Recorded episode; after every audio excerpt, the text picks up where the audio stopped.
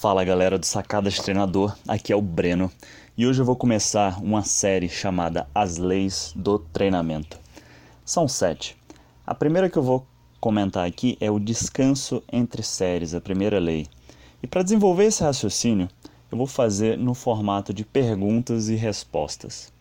Primeira pergunta: qual é a diferença do descanso curto e do descanso longo? Então, por exemplo, uma das coisas que tem que ser levado em consideração é o tanto que eu vou ser específico dentro do, do objetivo dessa pessoa. Trazendo aqui o MMA, Mixed Martial Arts. Qual é o tempo de descanso entre os rounds de uma competição de MMA? É de um minuto. Então, para ser o mais específico possível, eu tenho que, durante um plano de treinamento de um atleta, não ultrapassar esse um minuto porque aí sim eu vou gerar adaptações específicas para o que esse atleta quer, porque esse atleta precisa. Então, trazendo aqui, é, não sinto a segunda pergunta, não sinto a diferença entre elas. Uma pessoa simplesmente não sabe dizer ou então não sente, tanto faz. Se tanto faz para um aluno o tempo de descanso, é porque está tão subestimado o estresse, está tão insignificante que tanto faz 30 segundos de descanso ou um minuto. Então eu tenho que alinhar o estresse com o tempo de descanso. E a sobrecarga, que é outra lei que eu vou comentar, também tem que estar tá bem ajustada. Senão, tanto faz. Terceira pergunta: como é que eu faço para ter o descanso ideal para o emagrecimento ou para a hipertrofia? O descanso ideal ele é muito relativo.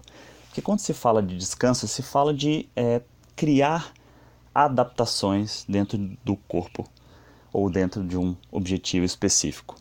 Se a pessoa quer emagrecer, talvez no início seja interessante colocar um tempo de descanso curto. Por quê?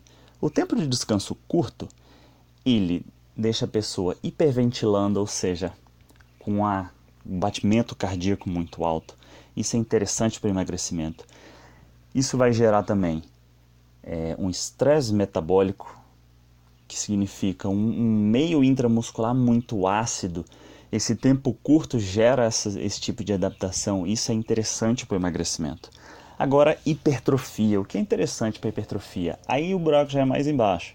Porque dentro da hipertrofia existem várias adaptações. Então, por exemplo, se dentro da hipertrofia a parte de treinamento de força é importante. Só que o treinamento de força bruto, o tempo de descanso não precisa ser muito curto. Pelo contrário, ele pode ser até bem longo, porque o foco é a força bruta. Por outro lado, durante um treinamento de hipertrofia, às vezes eu tenho que passar por um tempo de descanso um pouco mais curto, para dar outro estímulo para o músculo e ele crescer também. Então a hipertrofia ela tem várias formas de ser feita e várias formas de tempo de descanso também. Na próxima lei, eu vou falar sobre a cadência do movimento, muito importante também, e que vai compor aí as, essas sete leis do treinamento. Então eu fico por aqui, forte abraço e até a próxima.